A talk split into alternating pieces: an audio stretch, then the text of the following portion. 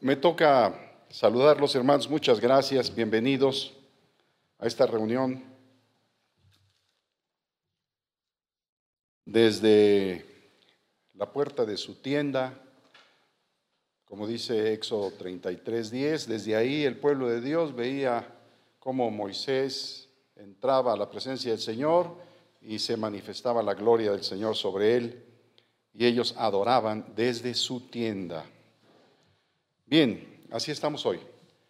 La enseñanza de la palabra de Dios tiene por objeto que nosotros seamos mejores cada día. Hemos dicho que la enseñanza de la palabra de Dios no es religión. Las personas que hacen de la palabra de Dios una religión se apartan del camino del Señor porque finalmente ellos se envuelven en su religión, cualquiera que ésta sea, cualquier nombre que tenga, y dejan de obedecer a Dios por obedecer los preceptos de su religión. Esto les decía el Señor Jesús a los fariseos y a los saduceos y a los herodianos que habían acercadose a Él. Les decía, ustedes invalidan el mandamiento de Dios por guardar vuestra tradición. A la gente le interesaba más hacer la tradición que guardar la palabra de Dios. A nosotros nos interesa más guardar la palabra de Dios, ponerla por obra, porque nos hace mejor y más excelentes personas. Nos hace crecer en gracia y en sabiduría delante de Dios y delante de la gente. Ahora bien, si no hacemos esto, es voluntario, es optativo para todos y cada uno de nosotros. Si no queremos poner por obra la palabra de Dios, bueno, pues es decisión de cada quien. Por lo pronto, lo que yo sé, lo que tengo por experiencia, es que poniendo por obra la palabra de Dios, he podido ser una mejor persona. No soy la mejor, pero del Señor Jesús aprendo, del mejor aprendo a ser mejor. Y eso es lo que nos dice la Escritura, que crezcamos hasta la estatura del varón perfecto. ¿Cómo vamos a crecer si no hay quien nos enseñe qué hacer que poner por obra en esta tierra en la que vivimos.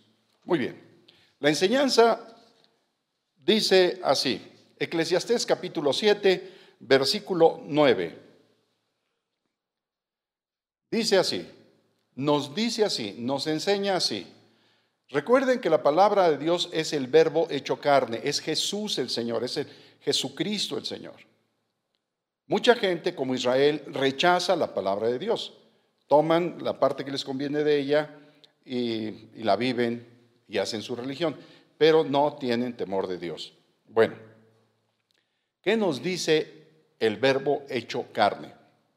No te apresures en tu espíritu a enojarte. La parte más interna de nosotros, el espíritu, el aliento de vida, cuando uno se enoja eh, desde la parte del espíritu, uno respira amenazas de muerte.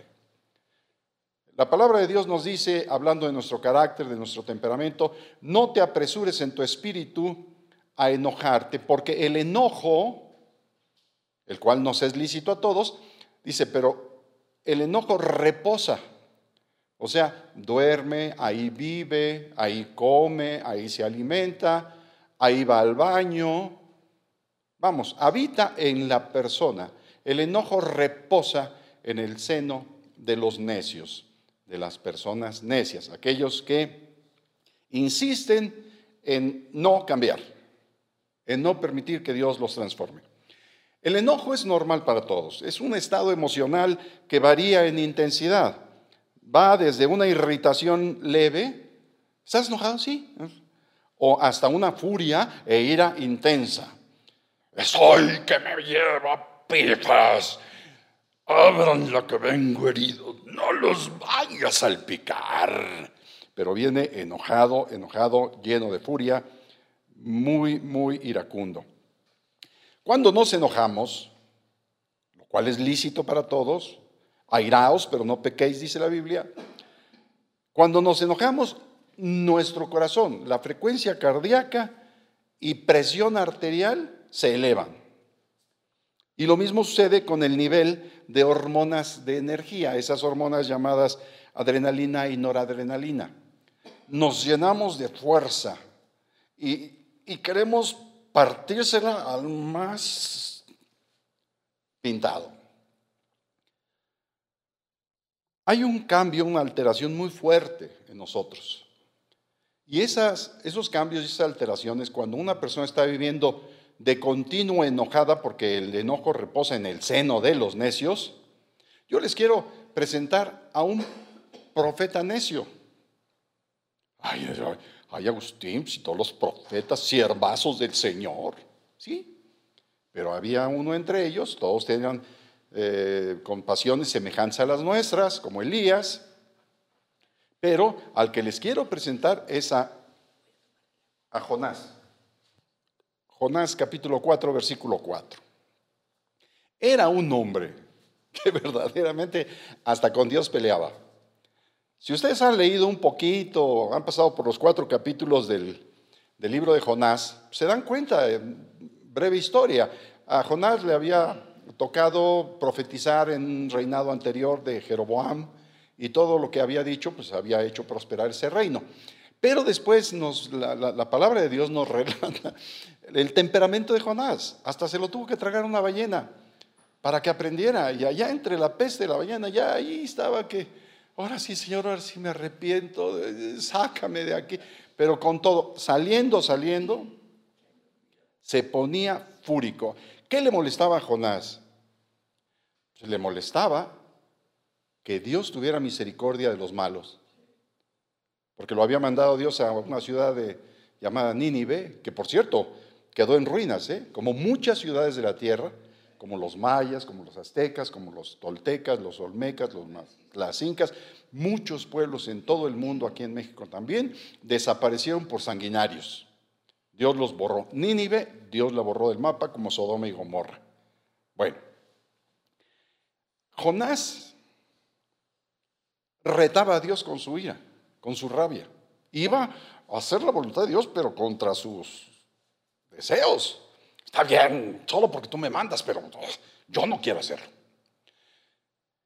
Dios hace crecer una calabacera que le da sombra, mientras el otro está así viendo cómo se destruye la ciudad, cosa que nunca pasa porque Dios tiene misericordia. Dios no quiere la muerte del que muere, sino que la gente proceda a arrepentimiento.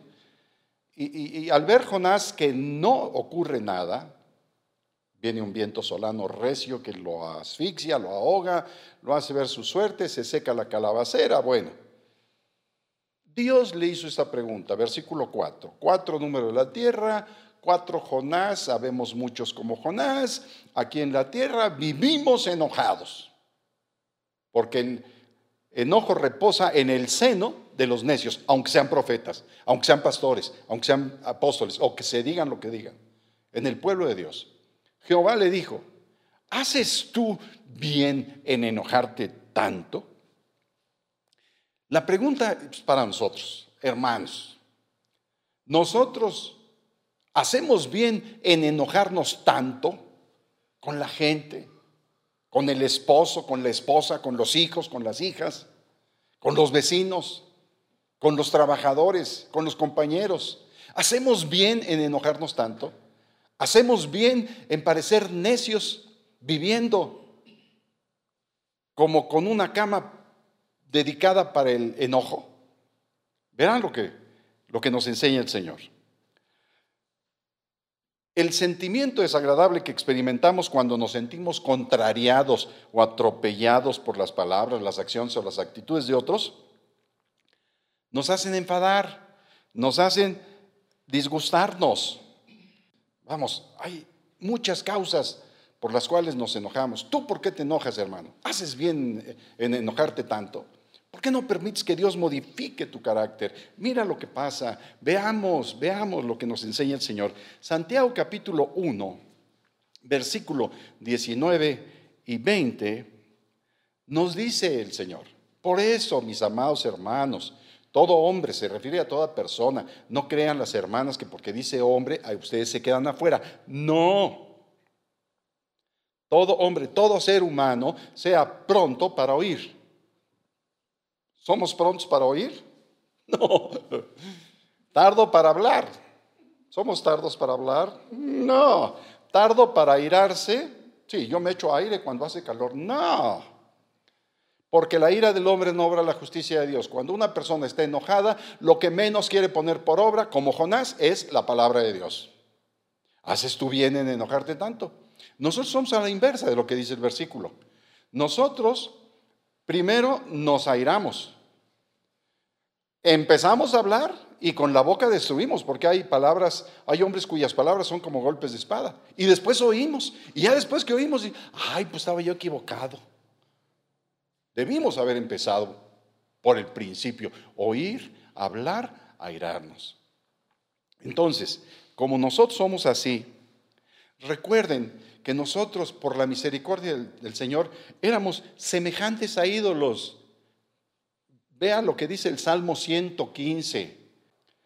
Salmo 115, versículos 4 al 8. Fíjese cómo éramos. Los ídolos de ellos son plata y oro, obra de manos de hombres. Dicen el autor de Israelita, o autor del Salmo, tienen boca, mas no hablan, tienen ojos, mas no ven, orejas tienen, mas no oyen, tienen narices, mas no huelen, manos tienen, mas no palpan, tienen pies, mas no andan, no hablan con su garganta. Y ahí viene donde eh, nos compara con lo que éramos cuando creíamos en ellos. Semejantes a ellos, ciegos, sordos, mudos, inmóviles, etcétera, son los que los hacen y cualquiera que confía en ellos. Nosotros confiábamos en cualquier ídolo. Pero conocimos al Creador, conocimos al Señor, conocimos a Jesucristo, entendimos que Él es el camino y la verdad y la vida y que nadie vamos al Padre si no es por Él.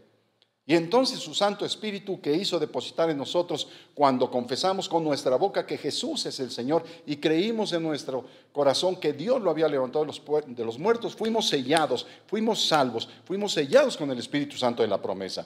Entonces fuimos nuevas criaturas.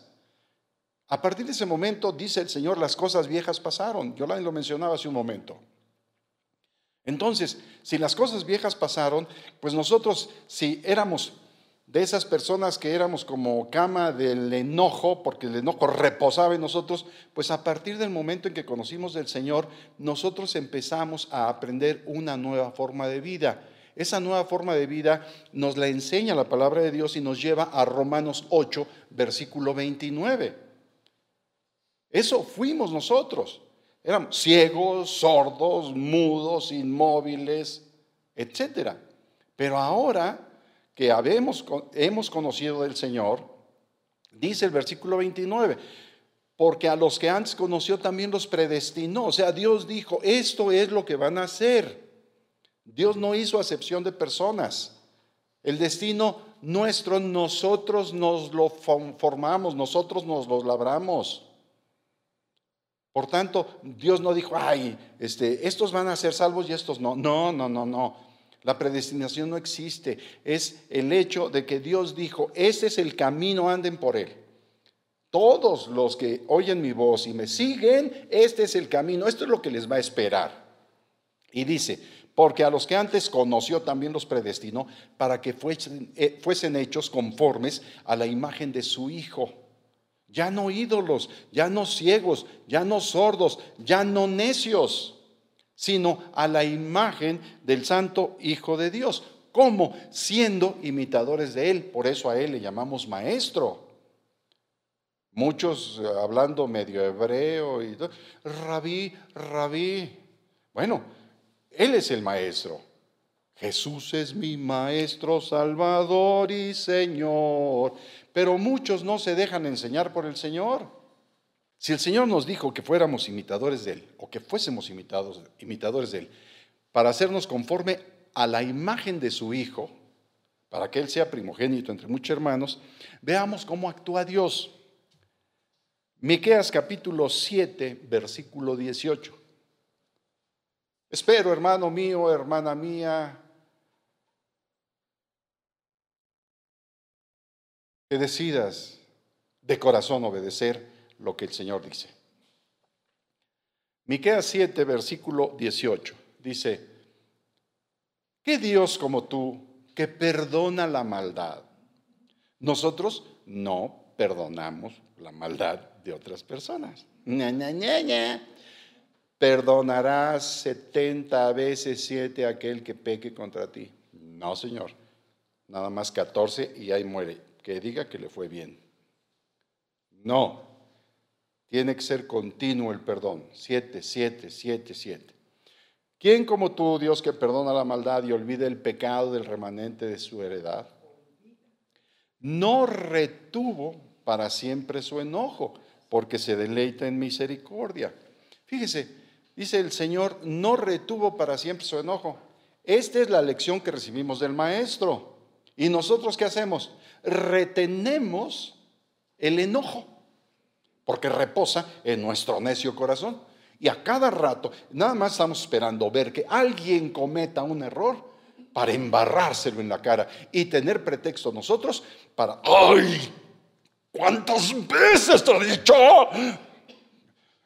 Corazón alterado, presión sanguínea alta. Retener es conservar una cosa. No la suelto. Desecha el enojo. Deja la ira. Desecha el enojo. No. Dejo la ira, pero el enojo no. Deja la ira, desecha el enojo. Es que mira cómo esos prosperan. Deja la ira, desecha el enojo. Pronto ellos serán quitados. Deja la ira, desecha el enojo. ¿Cuántos hogares están divididos por el enojo, hermanos? Hogares que nos decimos cristianos, viven enojados. A lo suyo vino. Ahorita, en este instante, está llegando a ti, hermano, donde quiera que me, veas. O donde quiera que escuches esta palabra, porque la fe es por el oír y el oír de la palabra de Dios. Te está llegando la palabra del Dios viviente, el Jesús que tú has preguntado por él. Está llegando a ti. Tú serás como los israelitas, a lo suyo vino y los suyos no le recibieron. ¿Recibirás la palabra de Dios? Probablemente. No, probablemente. Sí, tú decides. Si quieres que siga reposando en ti el enojo. O le haces caso a Dios. Tú que le has dicho a Dios, ay Dios, enséñame. Yo quiero aprender de ti. Ahí está. Quiero ir a un instituto teológico. No te lo van a enseñar. Ni el tío ni lo lógico. Teológico. Simplemente lo que van a hacer es enseñarte su doctrina para que creas tú como ellos creen. No, hazle caso a Dios.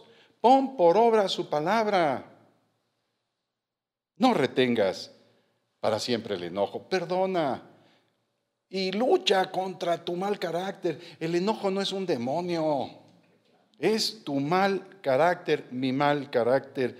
Efesios 4, 26 nos dice, entendiendo que somos carne, airaos, pero no pequéis. Y luego dice, no se ponga el sol sobre nuestro enojo. El tercer puntito que es en el 27 dice, ni deis lugar al diablo. Quiere decir, una persona que vive enojándose continuamente, vive con rencor, con resentimiento. Y si vive con rencor, con resentimiento, no obra la justicia de Dios que dijo, no guardarás rencor en tu corazón a tu prójimo. Y por desobedecer a Dios, el diablo reclama a esa persona y le está, esa persona le está dando lugar al diablo. ¿Ve? ¿Cómo, Ahí está todo.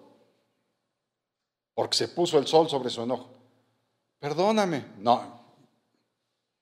Háblame en un mes a ver si acaso. Bueno.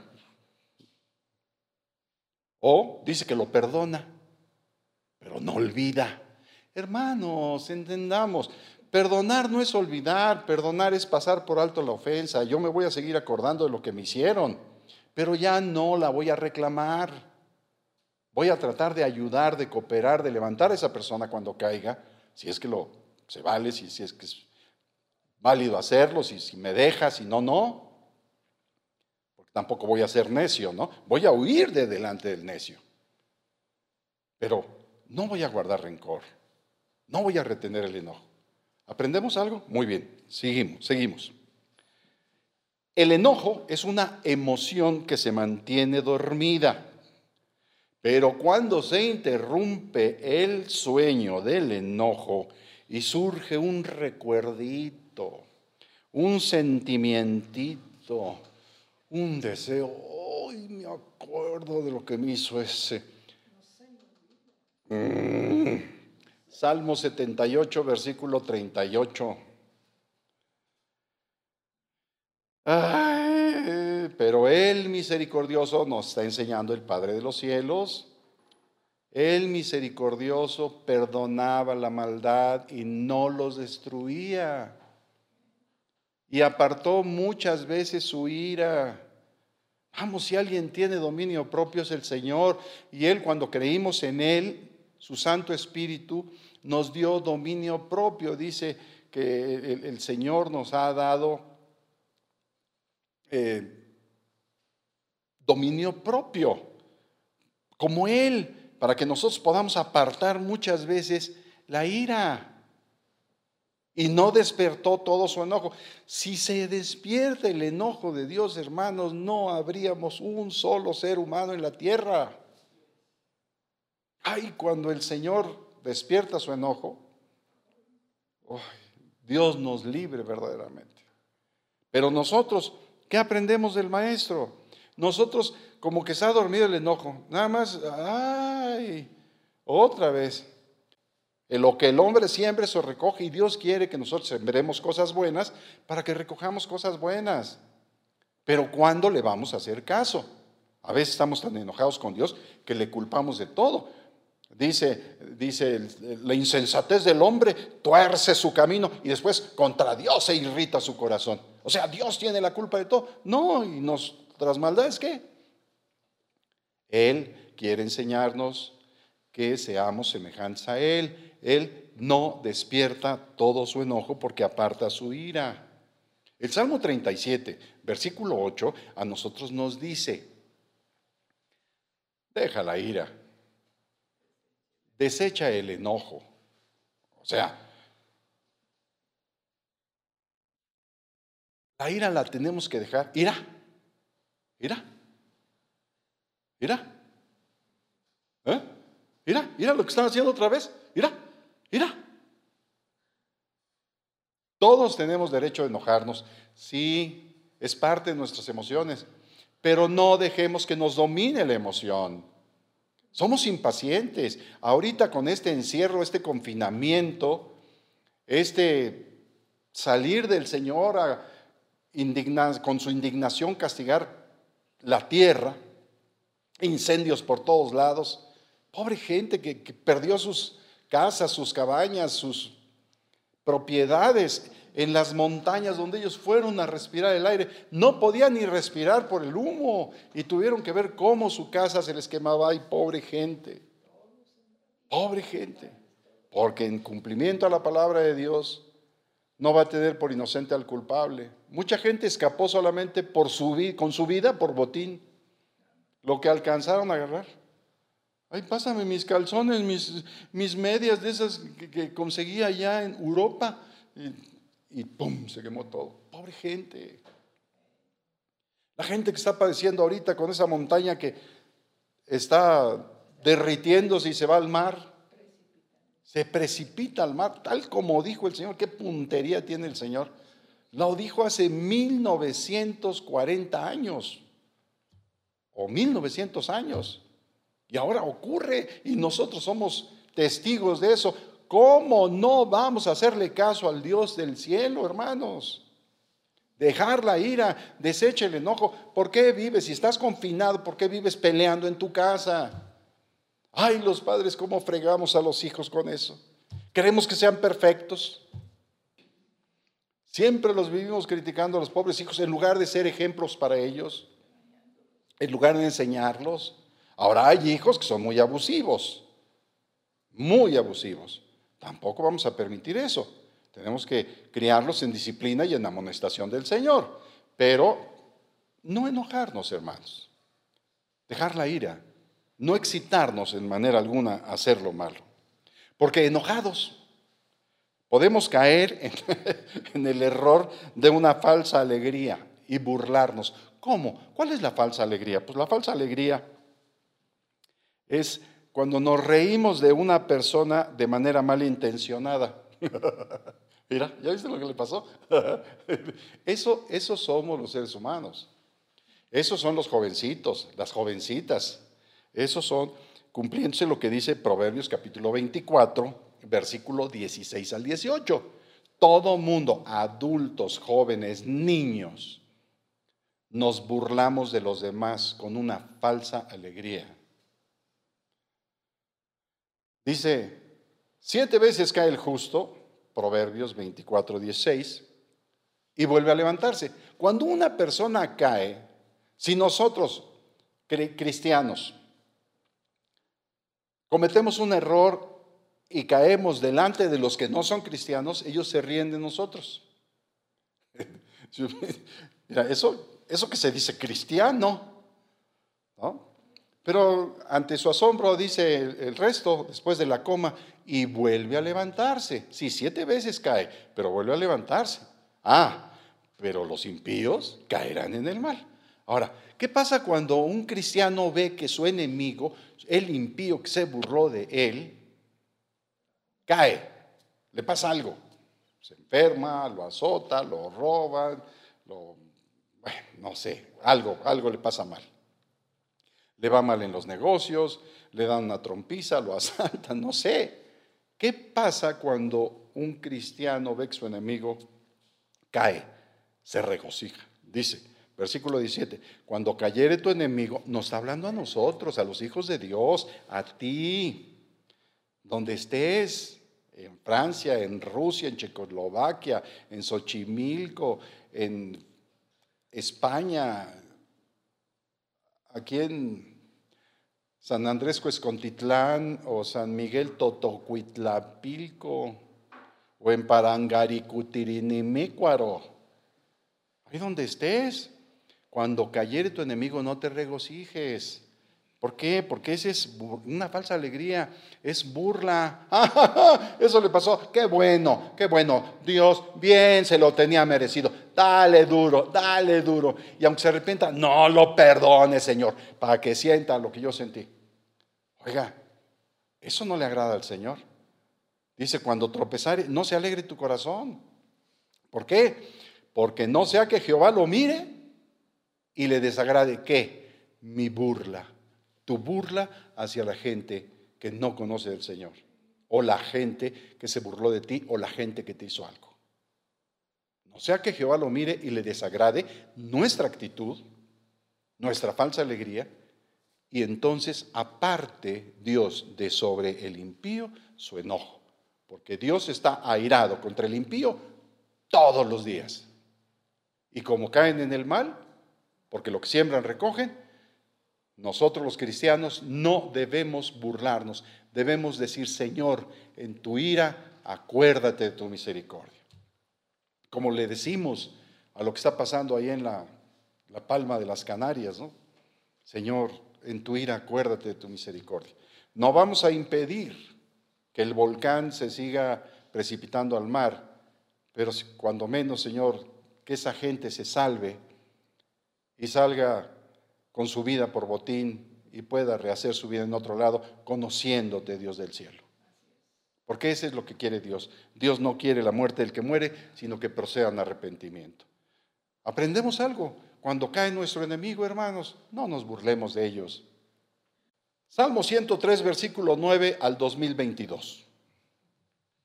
No quiero decir, es el 2022 es el año que sigue, pero nosotros vamos a leer nada más hasta el 22. Aprendamos, hermanos, leamos. Aprendamos de nuestro Maestro.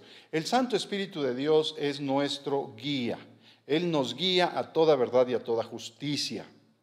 Y nos indica que adoremos a Jesús, adoremos al Padre en el nombre de Jesucristo y no adoremos al Espíritu Santo. No está escrito en la palabra. El, el Santo Espíritu de Dios del cual somos templo nos guía a adorar a Jesús el Señor. Salmo 103, versículo 9 al 22. No contenderá para siempre, ni para siempre guardaré el enojo. No ha hecho con nosotros conforme a nuestras iniquidades. ¿O Dios nos ha pagado conforme a nuestras maldades, hermanos? No. Ni nos ha pagado conforme a nuestros pecados. No. Porque como la altura de los cielos sobre la tierra, engrandeció su misericordia sobre los que le tememos.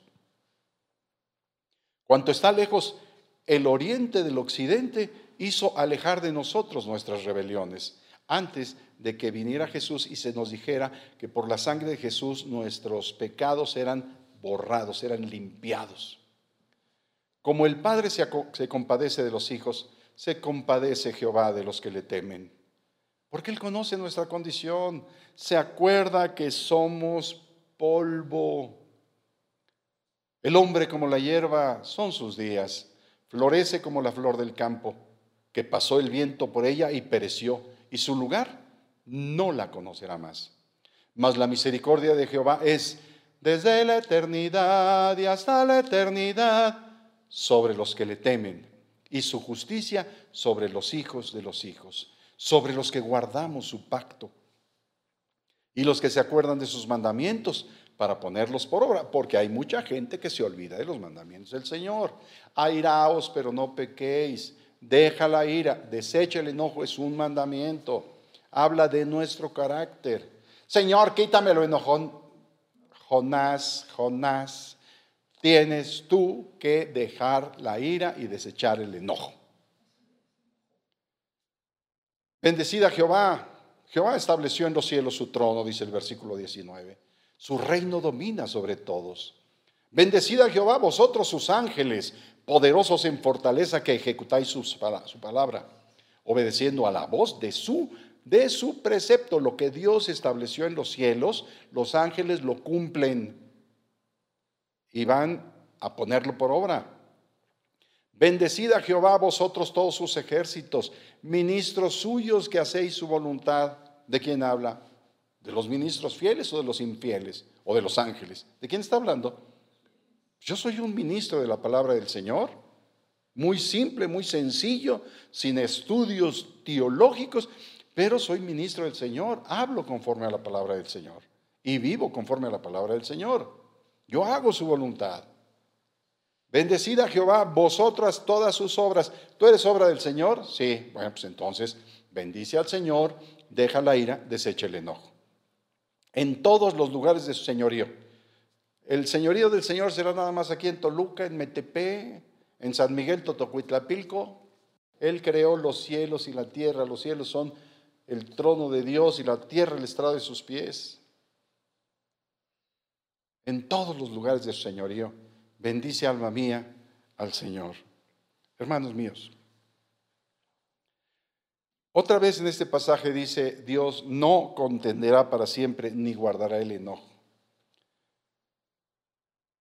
Faltan muchos días para esto, pero va a llegar un momento en que los hombres buscarán arrepentirse y no podrán. Porque toda la palabra del Señor tiene un cumplimiento profético perfecto. Va a llegar el momento en que Dios no escuchará, porque se acabó ese periodo de gracia para dar paso a todo el cumplimiento de lo que está profetizado en el libro de Apocalipsis, en el libro de Daniel, en el libro de Ezequiel y en otros profetas. Y se estará cumpliendo. Nosotros somos ya participantes de eso, para poder ser guardados de la inundación del terremoto, de los efectos de los terremotos, de la contaminación del aire, del polvo, de la ceniza, de la peste, de la plaga destructora. México está rodeado de volcanes, forma parte de un cinturón volcánico. No sé qué talla es ese cinturón, si 44, 46, 48, pero está muy grande. Toda la República abarca. Dios no quiere, hermanos, Dios no lo quiera, yo, yo, yo lo anhelo. Mi ruego es, Señor, que todos los que habitan alrededor del Popocatépetl no hagan maldades que suban hasta el cielo como para que tú hagas despertar ese volcán. Ay, Señor, que el nevado de Toluca. Ay, no sea que despierte, que el Paricutín, que dicen que es un volcán apagado. Dios no va con la ciencia, hermanos. Dios le dio la ciencia al hombre. Dios puede hacer nacer volcanes de ahí debajo de nuestros pies. No importa lo que digan los científicos. Dios es creador. Desechemos la ira, dejemos el enojo para que la misericordia del Señor nos siga guardando a los que tememos su nombre. a los que no hemos hecho de la vida de Él una religión, a los que con tropezones, con estira y afloja, ahí vamos aprendiendo del Señor para llegar hasta la estatura del varón perfecto, porque Él es nuestro Maestro. Mira, lo que dice Santiago capítulo 2, versículo 13, si tú quieres de la misericordia de Dios, tienes que empezar a practicarla o seguirla practicando. El que es justo, practique la justicia todavía, dice el último capítulo de Apocalipsis. Santiago 2.13 dice, juicio sin misericordia se hará con aquel que no hiciere misericordia. Y la misericordia triunfa sobre el juicio. Perdonemos a las personas, pidamos perdón, modifiquemos nuestro carácter, dejemos la ira, ya no seamos necios, que no repose el, enojo en nuestro seno. Aprendamos a ser pacientes con la gente, enseñémosles. Si hay algún conflicto más severo, pide a Dios en oración que te dé la sabiduría para resolverlo. Pero procura hacer la voluntad del Señor. Mira que te exhorto como un padre a sus hijos. Hazlo. Te va bien. Proverbios capítulo 14.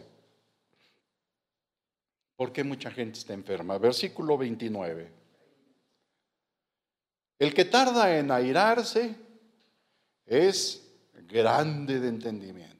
No le hace que haya reprobado cuarto como yo. El entendimiento no es, pasé seis años de primaria, tres de secundaria, dos de preparatoria, cinco de carrera, seis de posgrado. No tengo mucho entendimiento, pero tienes un carácter de la fregada, hijo. Ya, no, toleras a la gente. Amarás a tu prójimo como a ti mismo. El que tarda en airarse es de grande de entendimiento. Mas el que es impaciente de espíritu, ¿qué hace?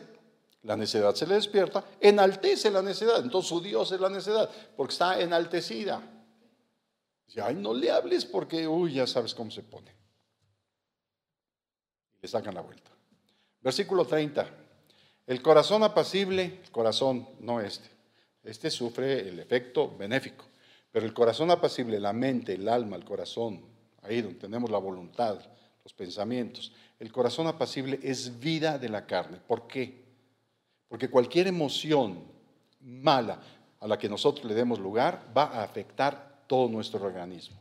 Como dijo Yolani, artritis reumática y bueno, mucha gente está enferma de eso porque no obedece los mandamientos del Señor, porque guarda rencor. Perdónanos nuestras ofensas, así como nosotros perdonamos a nuestros ofensores, diría el Padre nuestro, pero muchos no lo obedecen. El corazón apacible es vida de la carne, mas la envidia, la envidia es una emoción como el enojo, es un sentimiento como el enojo. La gente se enoja porque, ay, ¿por qué le dieron ese carro a ese? La envidia es carcoma de los huesos. Quiere decir, empieza en una emoción y termina somatizándose afecta la vida de la persona. Entonces, ¿qué quieres hacer, hermano mío? ¿Tú querías aprender del Señor? Ya aprendiste.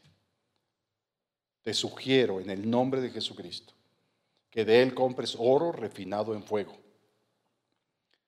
y pongas colirio en tus ojos para que veas el daño que te estás haciendo por ese mal carácter de enojón de enojona que tienes. No creas que es un espíritu, no, es tu carácter.